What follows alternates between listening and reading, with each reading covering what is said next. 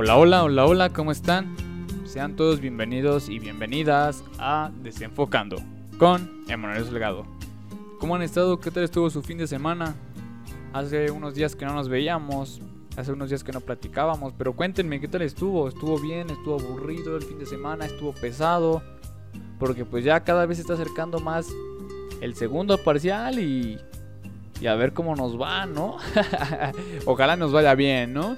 Pero bueno, el día de hoy otra vez vamos a platicar, como siempre, como ustedes ya lo saben, hablaremos sobre la metodología de la investigación cuantitativa en las ciencias sociales. Por, ¿Escrito por quién? Por Guillermo Briones. Como siempre les voy a dar la pequeña semblanza acerca de él. Guillermo Briones es un profesor de la Facultad de Ciencias Sociales de la Universidad de Chile, es un profesor emérito de la misma institución es director del Centro Iberoamericano de Educación a Distancia Santiago, Chile. Ha sido destacado en el campo de la sociología chilena y latinoamericana. Fue distinguido como profesor emérito de la Universidad de Chile y profesor visitante de la Universidad de Concepción. En 1972 fue elegido presidente de la Asociación Latinoamericana de Sociología durante el décimo Congreso de ALAS, realizado en Santiago y Concepción por el periodo de 1972 a 1974. Él vivió exiliado en Colombia entre 1974 y 1978, regresando a Chile a finales de 1978. Y bueno, el día de hoy hablaremos del capítulo 1 y capítulo 2 de este libro. Son dos temas, la verdad es que son un poco cortos, pero están algo interesantes.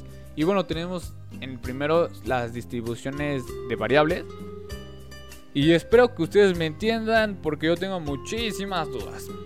Existen tres formas principales de analizar la distribución de una variable dentro de un colectivo, ya sea grupal, natural, o una categoría social completa o muestra de estos colectivos.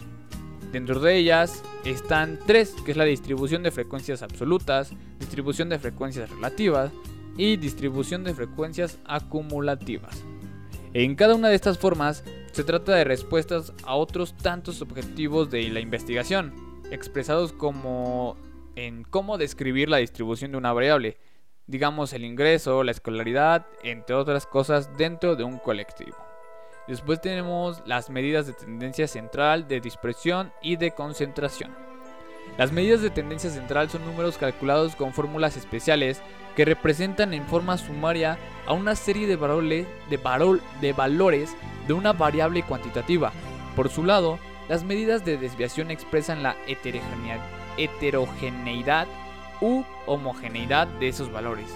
En esos casos, ambas medidas como variables colectivas que son, caracterizan el, al colectivo en el cual se dan las correspondientes valores individuales. Después tenemos el modo. El modo o moda es el valor de una serie que se da con mayor frecuencia entre los miembros de un colectivo.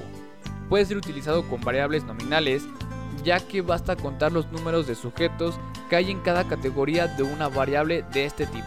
Por ejemplo, el número de hombres y el número de mujeres. Obviamente es muy fácil de determinar y por ello se la emplea como una primera medida de tendencia central. Después tenemos la mediana. La mediana es el valor que ocupa el lugar central de una distribución ordenada de valores, habitualmente en orden ascendente. Si el número de valores es impar, la mediana es el valor central. Si ese número es par, la mediana es semisuma de los dos valores centrales. La mediana es una medida de tendencia central que está especialmente indicada para datos ordinales como puntajes obtenidos en la medición de actitudes, calificaciones, etc. Wow, creo que estoy en matemáticas. Después tenemos el medio aritmético. El medio aritmético o media aritmética es una de las medidas de tendencia central más utilizadas para, caracterizar a un colectivo mediante un solo valor.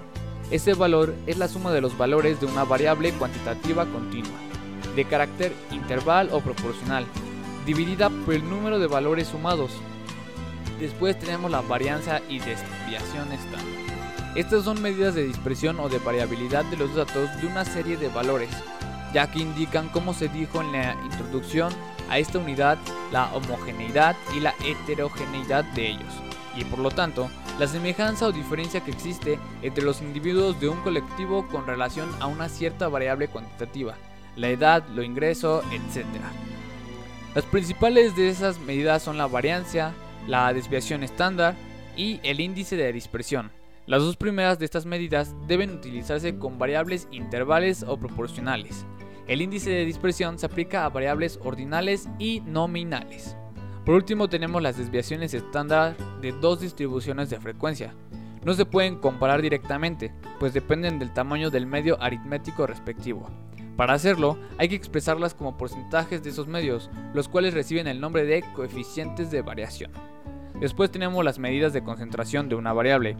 Para determinar la concentración que puede tener una variable cuantitativa en un cierto colectivo, se utilizan dos medidas principales. Una de ellas es el índice de Gini y el otro es la diferencia de la variable entre quintiles extremos de la distribución.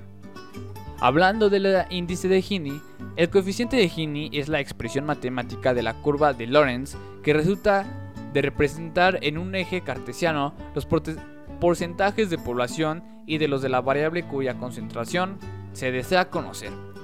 Esta corresponde al área que queda entre la diagonal del diagrama diagonal que expresa una distribución perfecta y la curva de Lorentz que indica la distribución real observada en la población del caso. Después tenemos a los quintiles. Como dijimos hace poco, otro procedimiento para determinar si existe o no concentración de una variable en un colectivo consiste en dividir en quintiles el total de la población, grupos de 20% de ella, y con los valores de la variable que determinan esa división se calcula los totales de la variable que queda en cada grupo. El nivel de concentración se comprueba con la comparación de los valores que quedan en los quintiles extremos. Y bueno, ya con esto ya ni les mencioné, pero esto eran nuestras ideas secundarias.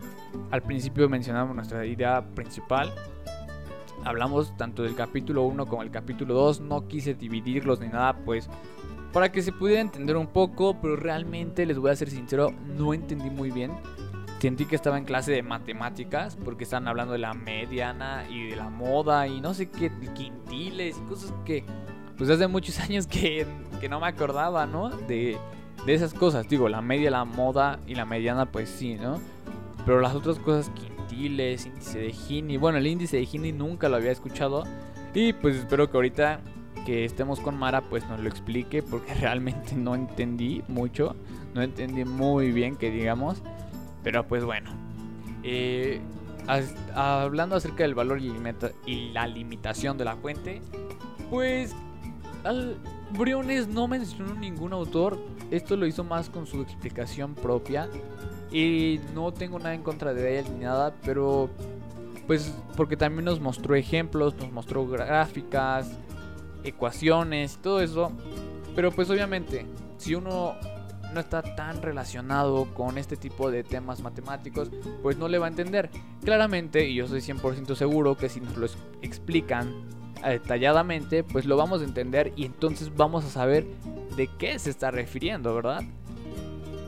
Y bueno, en cuanto a la conclusión, la verdad medio entendí, no les voy a mentir. Me quedé más con la mediana y la moda porque pues es algo que más conozco no entendía acerca de los quintiles, del índice de Gini y las medidas de concentración de una variable, entre más cosas. Pero bueno, lo bueno es que tenemos a una gran y excelente maestra como Mara, que yo estoy 100% confiado que ahorita en unos instantes nos va a explicar y nos va a decir de qué trata. Porque yo supongo que tanto yo como mis demás compañeros y compañeras, pues van a tener muchísimas dudas y ya los conocemos como tienen muchas dudas.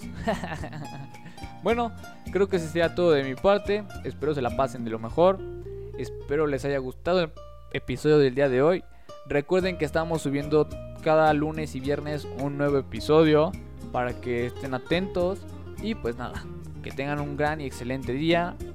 Y recuerden que esto es Desenfocando con Emanuel Salgado. Adiós.